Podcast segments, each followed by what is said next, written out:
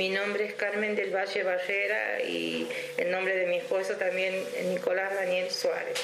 Soy una mamá que voy a dar un testimonio de la muerte de mi hijo Gabriel Maximiliano Suárez, un gendarme que trabajaba en el Escuadrón 48 de la ciudad de Corrientes. Él este, salió este, el día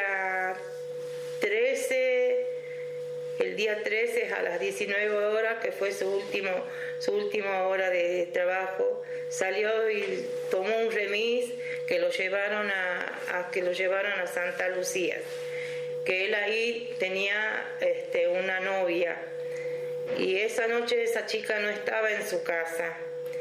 Él este, estuvo ahí después en la casa de esa chica y cuando estaba por salir para ir a trabajar a su escuadrón a las 7 de la mañana, este, salió a las 5 y él se asomó por una ventana y le pegaron un tiro desde atrás. Y nosotros como papás averiguamos quién era la persona que le dio el tiro, era el alférez Luis Antonio Danielo. Esta lucha la veníamos llevando desde el momento que mataron a mi hijo hasta el, hasta el año 2019 que pasaron por, por los jueces este, en Goya, López Lecube, el doctor Balestra, que ellos no hicieron nada.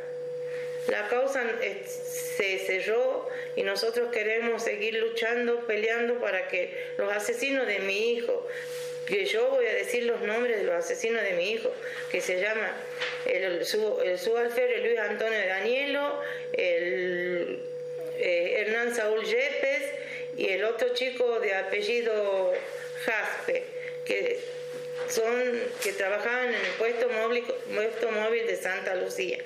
Nosotros como papá averiguamos, investigamos todo, todo lo que le pasó a mi hijo. Hay, hay testigos que no quieren hablar de ese pueblo porque tienen miedo. Nosotros sufrimos muchísimo desde que Fuimos desde Salta hasta Corrientes.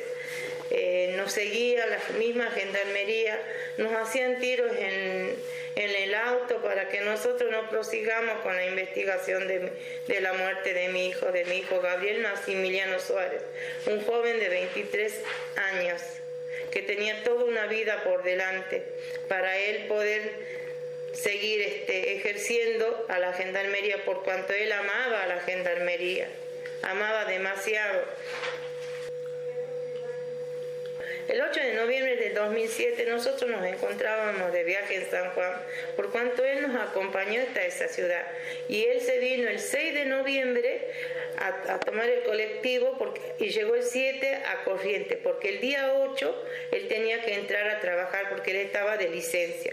Ese día 8 él se presenta a las 7 de la mañana y le dicen que no, que no vuelva, que vuelva a la noche. Bueno, entonces él me llama por teléfono y me dice, mamá, no voy a trabajar a la mañana, me han pasado al turno de la noche.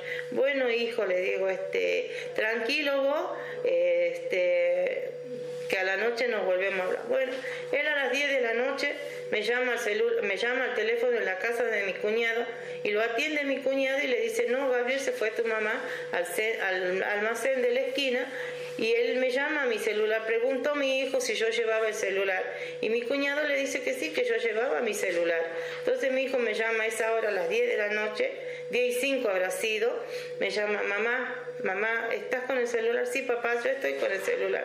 Y me dice mi hijo, me dice mi hijo Gabriel, mamá, mamá, ¿qué me va a pasar, mamá? ¿Por qué, Gabriel? ¿Qué pasa? Estoy, en, estoy me tienen en el escuadrón eh, sin, en la oscuridad, sin chaleco antibala y sin arma. Entonces yo le digo, Gabriel, hijito, reza, reza mucho, papá, que no te va a pasar nada, papito. Entonces, esa noche yo casi no dormí, al otro día a las 7 de la mañana, lo llamo por teléfono a Gabriel, digo, Gabriel, ¿cómo estás, hijo? Bien, mamá, no me ha pasado nada. Pero resulta que a la semana, al 14 de noviembre, me entregan a mi hijo en un cajón. Entonces mi hijo ya estaba amenazado. Amenazas por cuanto tenía del comandante de este señor Walter Rogelio Gómez, porque mi hijo le descubrió muchas cosas. Mi hijo le llevaban en un unimoc, sabían llevarle los contrabandos a la casa de él, la droga que sacaban también a la casa de él. Yo lo hablo y lo digo, ¿por qué? Porque todo eso mi hijo a mí me contaba. Un día a la mañana, no recuerdo qué día fue, me llama, mamá, mamá, voy en el unimoc llevando cosas de contrabando a la casa del comandante. Y yo le digo, Gabriel, No hablé porque te están mirando. ¿Quién eran los que lo estaban mirando o, le tenían el teléfono pinchado? Eran los que iban en ese unimoc. A partir de, que nosotros acá lo trajeron a mi hijo, que lo velamos y lo sepultamos acá en Salta, eh, nosotros nos fuimos un 29 de, de noviembre a, Goya, a, Corrientes primero, a buscar un abogado y en eso contactamos con el, con el abogado este, con el doctor Jorge Bonpadre, que fue, eh, no recuerdo la dirección ni nada, que lo hablamos, le firmamos el poder a él y que él también le hizo un poder al doctor este Colombo que estaba en Goya, que él dijo que él nos iba a ayudar allá en Goya. Bueno, entonces vinimos a Salta, nos vinimos a Salta, que era este, el 3 de diciembre, que fue el lunes, nosotros agarramos, no, mi esposo fue al banco y sacó un préstamo. En ese momento, el 3 de diciembre habrá sido a, la, a las 10 de la mañana que le otorgaron el préstamo. A las 11 de la mañana fuimos al banco HSBC y se lo depositamos, que eran 5 mil pesos, al doctor Jorge Bompadre de, bueno, le hicimos todo eso, el poder, todo, y, nos regresamos a Salta por cuanto nos perseguían por todos los lugares donde íbamos. Fuimos al lugar donde mi hijo estuvo viviendo, que fue que vivía en la vivienda de, de Gendarmería Nacional. Fuimos a la casa de una señora para que ella nos devuelva las cosas que, que se hizo quedar de mi hijo. Pero bueno, como nos seguían con los gendarmes, nos seguían con las con los walkie-talkie, eso que tienen, las la radios, eso que tienen, diciendo a dónde nos íbamos, nos seguían eh, a cada rato, que nos esperaban donde nosotros nos fuimos a hospedar, de un auto que en estos momentos me olvidé la patente, pero yo la tenía la patente en mi, en mi mente, pero me olvidé, eran como cinco gendarmes de civil que nos seguían por todos lados. ¿Qué hicimos? lo contratamos a ese abogado y nos tuvimos que venir enseguida por, en plena luz del día para, para que no nos hagan nada. Desde ese momento, bueno, este, le hablamos al abogado, le hablamos al abogado y el abogado nos decía, bueno, estamos en feria, eh, ya empezó feria de diciembre, enero, febrero, mm, empezaron otra vez, nosotros lo llamamos al celular y que sí, que nos tenía así, para aquí, para allá, que llame esto, que aquello y nada, y nada, y nada. Hasta que un momento nosotros decidimos, un 4 de julio, venirnos calladito e irnos a Goya. Y en Goya este, nos, fuimos a, hospedar en un, en un hostal este, para poder de ahí este, hablar con el otro doctor que estaba en, el que lo teníamos en el poder al doctor este, Colombo que nosotros nos, llegamos con mi esposo y mi hijo y mi hermano que eran los que nos acompañaban siempre. Eh, lo esperamos a este doctor yo se sorprendió cuando nos vio, cuando entramos a su despacho, se sorprendió porque dice, ¿cómo yo este, soy su apoderado? A mí nadie me dijo nada. Yo acá tengo su, acá su poder, le digo, en mi mano, yo llevaba el poder de este doctor. Entonces, cuando nos quedamos ahí, dice, él manda dos, este, dos, este, a jóvenes abogados que trabajaban en el estudio de él, lo mandan al juzgado mm, a la mañana que habrá mm, sido el 5 o 6 de julio, no recuerdo bien la fecha de la mañana, y vienen los abogados, viene un abogado que no recuerdo su nombre, un chico joven, y le dijo al doctor este, delante de nosotros, doctor, estos están jugando sucio, esto no, este chico no se mató, a este chico lo mataron. Y el abogado, el doctor este no sabía qué hacer. Lloraba a la par mía, a la par de mi, mía, porque yo lloraba muchísimo, lloraba muchísimo, porque me arrancaron la parte de mi corazón, de mi alma, me sacaron un hijo. Mi hijo amaba la gendarmería. Bueno, desde allí Nuestra lucha fue interminable hasta que este, tuvimos que revocarle el poder a este abogado después porque como se conocen todos en Goya, y los jueces, tanto López Locube como Balestra, que son, para mí son jueces corruptos, eh, y no quisieron, no quisieron hacer nada ni avanzar en nada, o la misma gendarmería les dio plata para que ellos no hagan más nada. Nosotros, nosotros siempre nos, íbamos de acá desde Salta allá a Goya para hablar con los jueces que a veces no nos querían atender. Siempre nos atendió el secretario, el doctor Soto.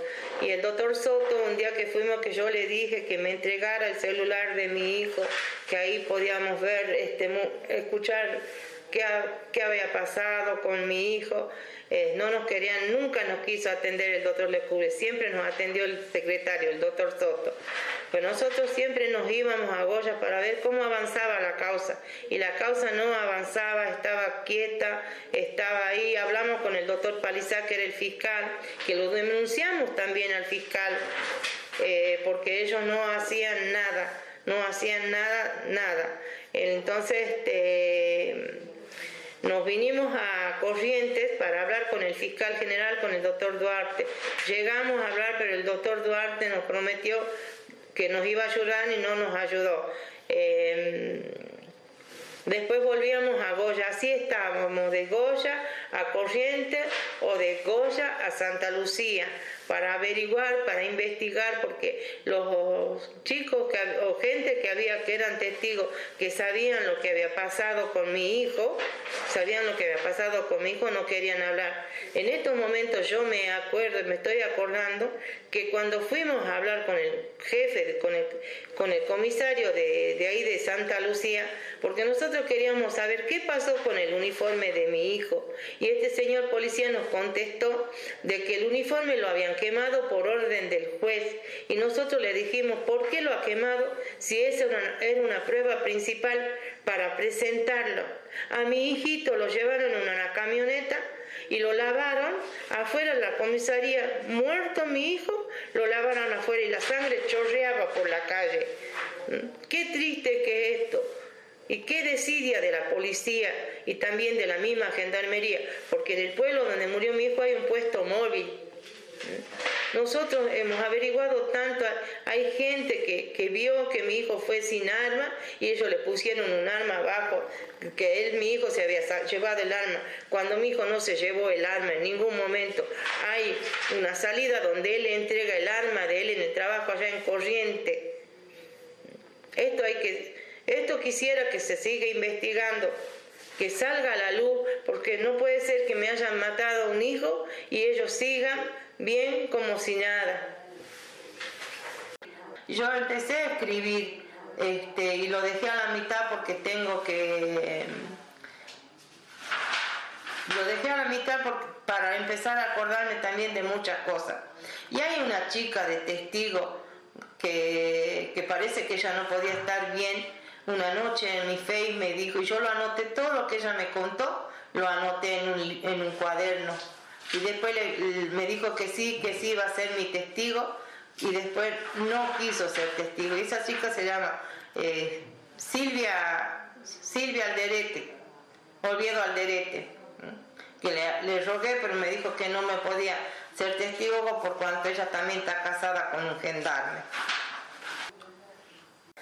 Él tenía una novia y para mí que esa no, para mí, para mí, esa novia lo traicionó lo hizo matar, porque ya esta chica ya estaba acostumbrada a salir con gente de gendarmería.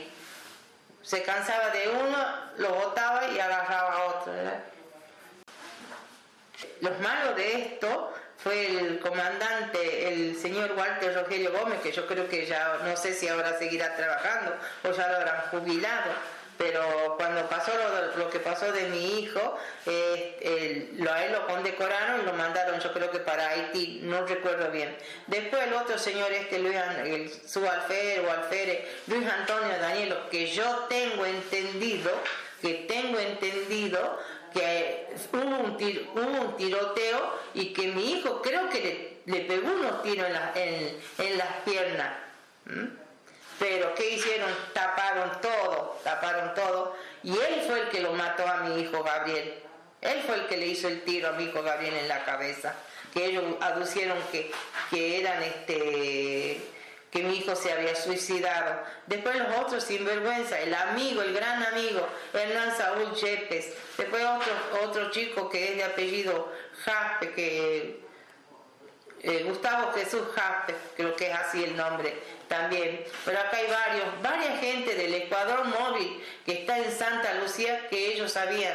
Y había gente que se, que se iba a presentar y iban a ser testigos Tal es así que un señor de apellido Borda hizo el croquis a mano alzada de cómo murió mi hijo. Porque no buscaron ni un perito ni un dibujante para que haga bien el croquis de cómo murió mi hijito. Yo tengo fotos cómo murió mi hijo, donde una persona con un cigarrillo en la boca va, a caer y va a quedar el cigarrillo prendido. ¿Dónde se ha visto esto? ¿Mm?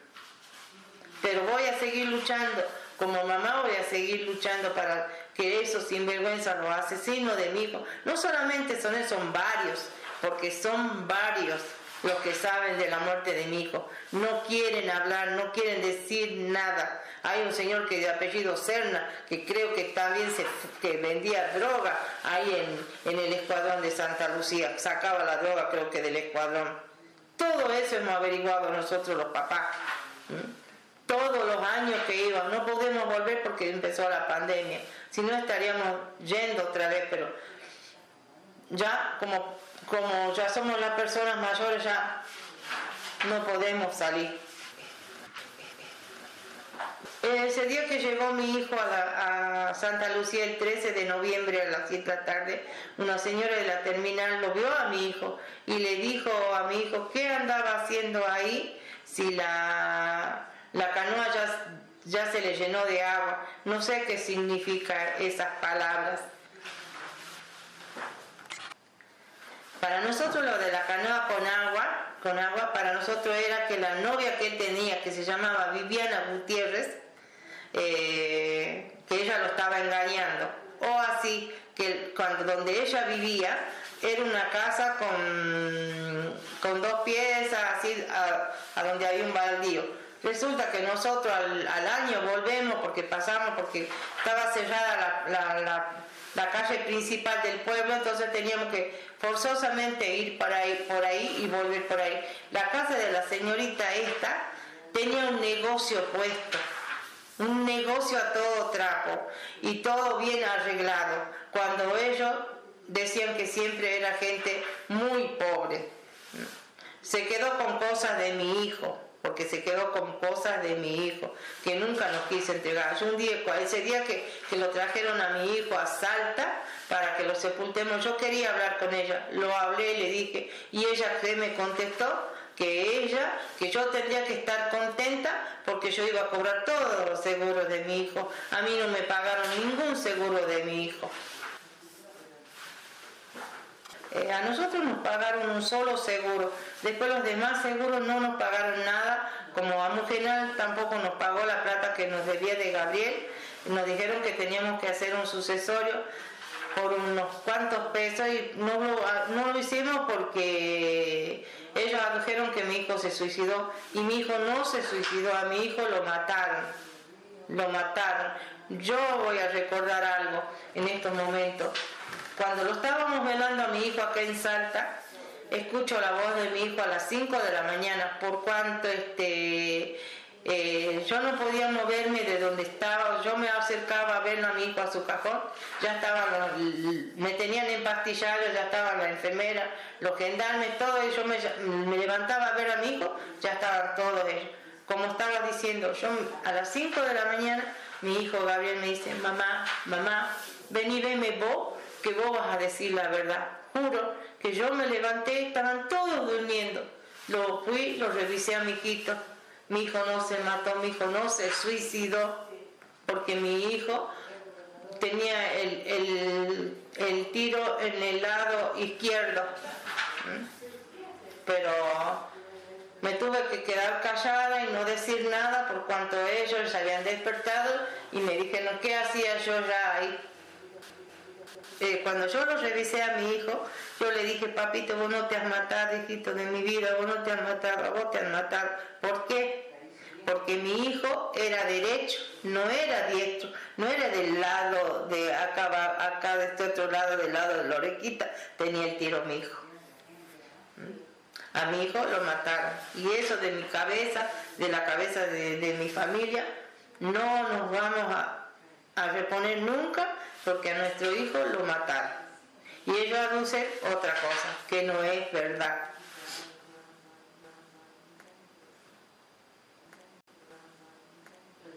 Mi esposo se llama Nicolás Daniel Suárez. Él se, él se jubiló de la policía. Mi esposo trabajó 25 años en la policía y trabajó en una sección de homicidio. Y él, cuando vio a su hijo con una herida, él dijo, no, se suicidó, a él lo mataron, a él lo mataron porque él eh, esclareció muchos crímenes y el crimen de su hijo no lo puede esclarecer. Eh, nosotros salimos en el diario el, el, Litoral de Corrientes de Goya y en el diario El Tribuno de Salta. La otra cosa que en estos momentos vienen a mi mente cuando una persona se suicida, no le entregan una bandera. Los gendarmes que vinieron acá a Salta me entregaron una bandera cuando yo estaba sepultándolo a mi hijo. Que yo tengo entendido que la persona que se suicida no se le entrega una bandera cuando se lo está sepultando. A mí me entregaron una bandera por mi hijo, y para mí, el significado de esa bandera es porque a mi hijo me lo mataron. Mi hijo no se suicidó, me lo mataron a Gabriel. Por eso es que me dieron una bandera. Para mí lo mataron en cumplimiento de su deber, porque ellos, la gente de Gosh, de Corriente, del Escuadrón 48, tiene un poquito de, de miedo, o tenían miedo o que no, o no, no querían hablar. Ya está. Hay una personita, muy personita, muy cercana, que él estaba haciendo la carrera de abogacía y él nos pidió el, el expediente. Él lo llevó al expediente y con otros compañeros se pusieron a leer y ahí ellos sacaron una, una resolución que mi hijo Gabriel no se mató, que mi hijo Gabriel lo mataron, que acabó con muchísimas falencias, muchísimas fallas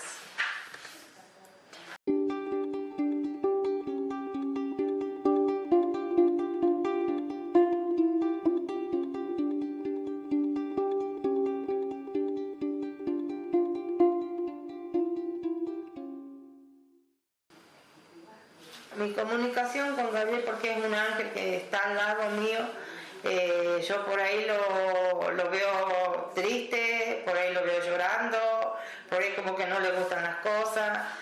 Él lo que quiere es que esto se esclarezca y salga a la luz la verdad.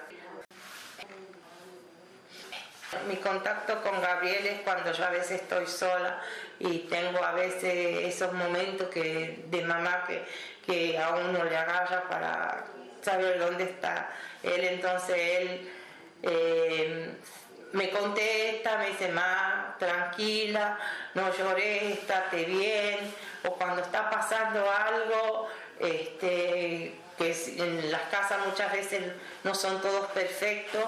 Eh, él me dice que, ya va a pasar, que ya sus hermanos se van a poner bien, que este, a veces yo lo sueño, lo, veo, me contesta cuando él está tranquilo, cuando está contento, cuando está llorando, me contesta mi hijo. Mi hijo Gabriel nació un 15 de septiembre de 1984 a las 21 y 30 horas. Eh, ese día acá en Salta se celebraba la, procesión del Señor y la Virgen del Milagro. que mi esposo entró a trabajar a las 2 de la tarde y me dijo, anda a recostarte porque este, no te vas a poner a hacer nada. No, no, no, le decía. Apenas dio la vuelta en la esquina de mi casa, yo me puse a limpiar mi casa, a lavar todo, sábanas, todo, todo, porque yo tengo otros hijos más. A él, Gabriel era mi sexto hijo y tenía cinco hijos más. Entonces yo para que mis hijos, mis otros hijitos queden bien limpios, todo, me puse a limpiar mi casa. En eso ya como las contracciones ya eran más seguidas, mi hija, mi hija más grande, que se llama Eliana, se fue disparando con unas amiguitas, unas vecinitas de fondo, a un teléfono público, a llamarle a su papá que venga urgente, porque yo ya estaba con dolores. Mi esposo llega, nos me lleva a la clínica y mi hijo nació a las nueve y media. Bueno, era tan, como siempre lo digo, era mi hijito Gabriel, era un chico era tan blanco mi hijo que dije, Dios mío, me mandaste un ángel.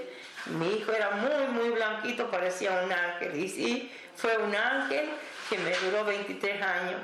Gracias a Dios, Gabriel este, fue, hizo la escuela primaria, hizo la secundaria, eh, fue a la universidad, estaba haciendo la carrera de, de ingeniería en recursos naturales que no sé quién, quién le habrá dicho en su cabecita, porque él iba bien en la universidad, quién le dio vuelta a su cabecita para que entre a Gendarmería. Pero bueno, em, se fue a hacer el curso a, Jesús María Córdoba, eh, después de ahí vino y se, que cuando fuimos al, curso ahí en Córdoba con, con mi esposo, que yo le dije a un oficial, ¿por qué mi hijo me lo mandan a corriente? Cuando yo observaba y escuchaba que a otros chicos los habían mandado para el sur y a él me lo mandan a corriente, porque era un chico que no le gustaba las cosas feas, las cosas traicioneras.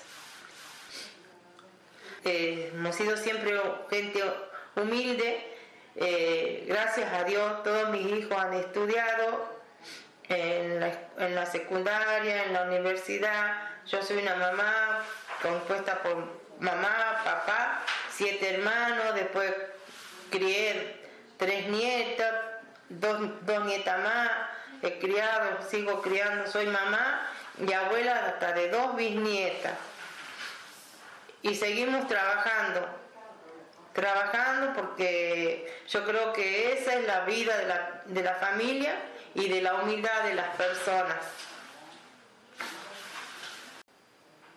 A Gabriel no se lo puede olvidar nunca, nunca se lo va a olvidar porque eh, se lo extraña a veces los días domingos, eh, cuando hacemos la mesa familiar, mis hijos mayores, su papá hasta el día de hoy tampoco,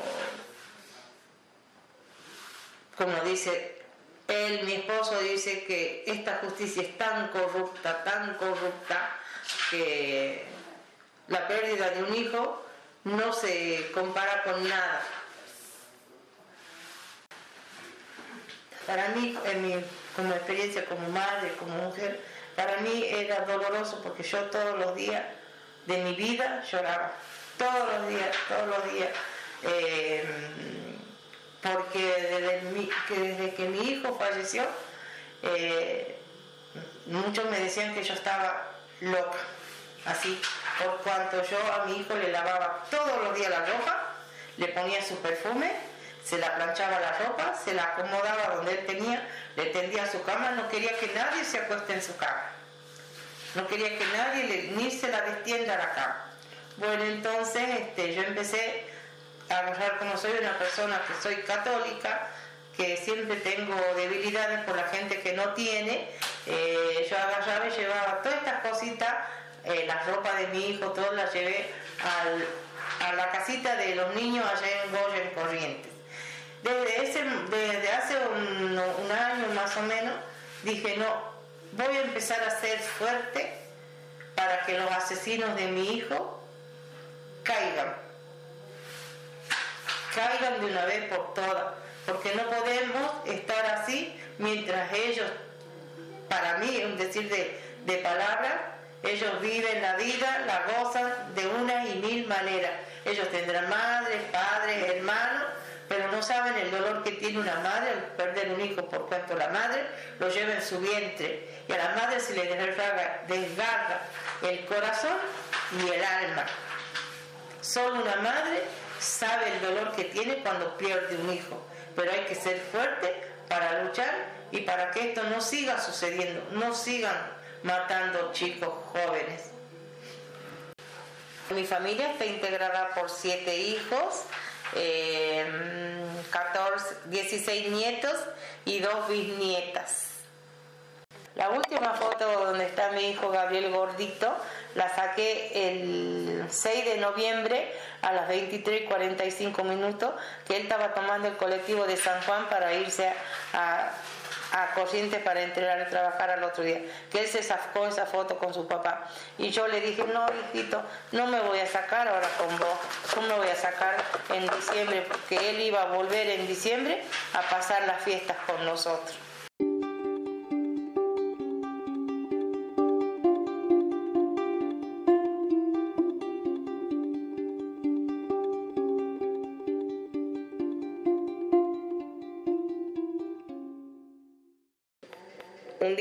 Pasando por el, lugar enfrente de la plaza de Goya, que estaba el, Instituto Santa Teresa, para buscarla a la hermana Marta Peloni, y la hermana Marta Peloni puso cuatro abogados de su foro. La que me ayudó muchísimo, muchísimo en esta causa de mi hijo es la hermana Marta Peloni, la señora Marta Armada, que ellas nos daban alojamiento porque nosotros viajábamos desde Salta hasta, hasta Goya, que eran casi 12 horas de, de, viajar. La desesperación nuestra era llegar, porque siempre que íbamos, porque queríamos saber cómo avanzaba la causa de mi hijo, y la causa de mi hijo nunca avanzaba, nunca avanzó y ellos la cerraron estos, estos sinvergüenza de los jueces corruptos, estos de Goya. Yo a la hermana Marta Peloni la conocí en el Colegio Santa Teresa, ahí en Goya, un día que, que pasábamos, habíamos ido a almorzar y pasábamos por ahí para ver si estaba la hermana Marta. Y la hermana Marta en ese mes no estaba, no estaba, así que no nos pudimos encontrar. Volvimos al mes siguiente, en agosto, porque nosotros viajábamos meses a Goya para ver cómo iba la causa de mi hijo. Eh, y ahí me tomé contacto con la hermana Marta Peroni, que hasta el día de hoy este, lo tengo gracias a ella y ella puso sus abogados del foro, pero lamentablemente este, los abogados del foro este, ya no podían hacer nada, eh, este, porque parece que estarían amenazados, no sabemos nunca, nunca lo supimos.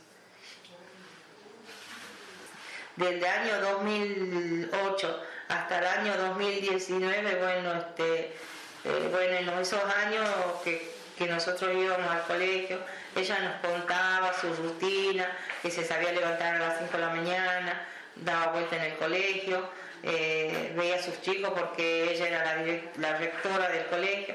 Después a la noche, a las 8 de la noche, ella cruzaba la plaza y se iba a misa a la iglesia catedral de Goya Voy a contar otra cosita, que la hermana un año, no recuerdo qué año, la han atropellado y le quebraron su manita izquierda una, una, una camioneta que le frenó en su cabecita.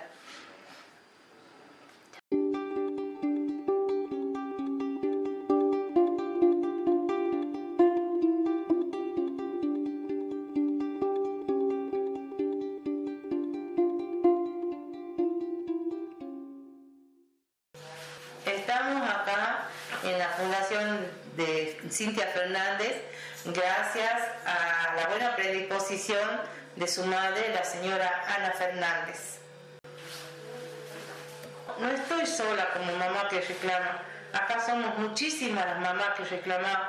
Lamentablemente, lo digo así, lamentablemente, vivimos tanto en el norte, en el sur, en el este, en el oeste, porque cada joven cada chico que entra con entusiasmo tanto a, la fuerza de gendarmería como a la fuerza de, del ejército, como a prefectura, como a la marina, todos esos chicos como parece que no les gusta que sean chicos rectos, que sean chicos bien educados, que le, hayan inculcado la buena vida a, sus hijos, las madres, no les gusta, los matan. No voy a recordar la fecha, pero voy a recordar que yo hablé con la señora Cristina Fernández de Kirchner tres veces acá en Salta, que ella lloró, para mí eran lágrimas de cocodrilo, lamentablemente lo voy a decir así. Y también hablé con el señor Aníbal Fernández, que nosotros no sabemos a qué fue el señor Aníbal Fernández una vuelta a Goya, ¿sí? Pero, ¿por qué este? nosotros averiguamos, después nos dijeron que, que un sobrino del tercer comandante que trabajaba ahí en, el, en Gendarmería, porque el Ministerio de Justicia, de Justicia de la Nación nuestra, están trabajan la mayoría, son gendarmes los que trabajan ahí. Después hablé con quien no es, es nuestro presidente ahora, el señor Alberto Fernández, cuando en ese tiempo él era ministro. Hablé acá en Salta, cuando estaba el señor Urtubey de gobernador. No, le entregué una carta. Nunca, nunca me llamaron a Buenos Aires, nunca me llamaron, señora, vamos a, vamos a hacer esto por su hijo, no, nada.